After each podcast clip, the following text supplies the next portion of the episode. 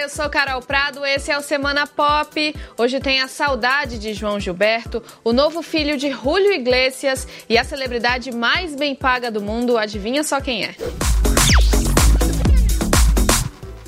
É, no último fim de semana, o Brasil perdeu um de seus maiores nomes. Morreu aos 88 anos João Gilberto, o pai da bossa nova. E talvez alguns ainda não saibam por que ele é chamado assim e por que a cultura brasileira se divide entre antes e depois dele. Eu vou explicar. João é o responsável pela gravação da música que é considerado o marco inicial da bossa nova. Você conhece essa aqui, ó.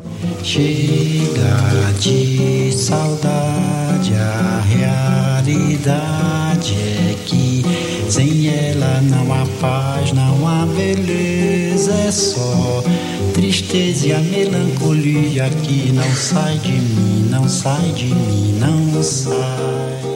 Foi ele quem deu a forma do que hoje a gente conhece como bossa nova. Ele pegou o ritmo do samba e adaptou a batida do violão, mas tocando de um jeito completamente diferente do que se fazia na época. E também popularizou esse modo de cantar baixinho, quase falando. Com isso, João influenciou um monte de gente que veio depois, Caetano, Gil, Chico Buarque, um monte de gente mesmo. E claro, apresentou a música brasileira ao mundo.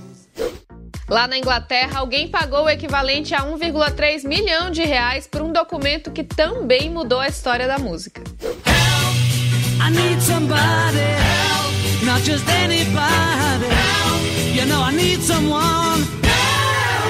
É o primeiro contrato assinado pelos Beatles com o empresário Brian Epstein.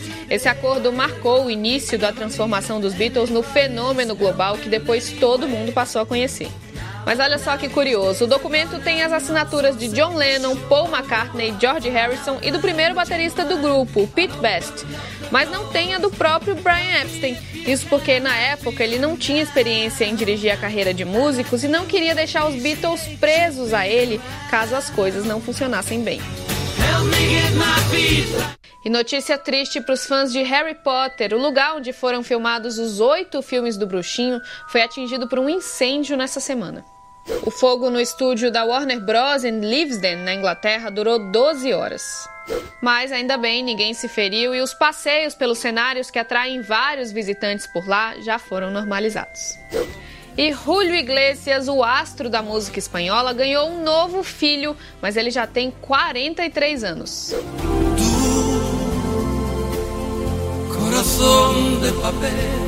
O cantor foi reconhecido na justiça espanhola como pai de Javier Sánchez, filho de uma ex-dançarina portuguesa. Essa disputa judicial pela paternidade dele já dura 30 anos e, apesar da decisão, pode ainda não ter acabado, porque Julio ainda pode recorrer. O cantor sempre se negou a fazer o teste de DNA. Isso, aliás, foi usado como argumento pelo juiz para reconhecer Julio como pai, além da semelhança física entre os dois. E na semana passada eu falei aqui da última desavença de Taylor Swift, mas as brigas não têm trazido muito prejuízo para ela não, viu? Como diz aquele meme, ela continua cada vez mais rica e poderosíssima. A cantora foi eleita a celebridade mais bem paga do mundo pela revista Forbes, com um faturamento de 185 milhões de dólares. A Kylie Jenner, uma das irmãs Kardashian, aparece no segundo lugar. E o terceiro é Kanye West, mais um desafeto de Taylor. Pelo menos nos negócios, essa briga é boa. Até mais. self-expression, but I've learned a lesson that stressing and obsessing about somebody else is no fun.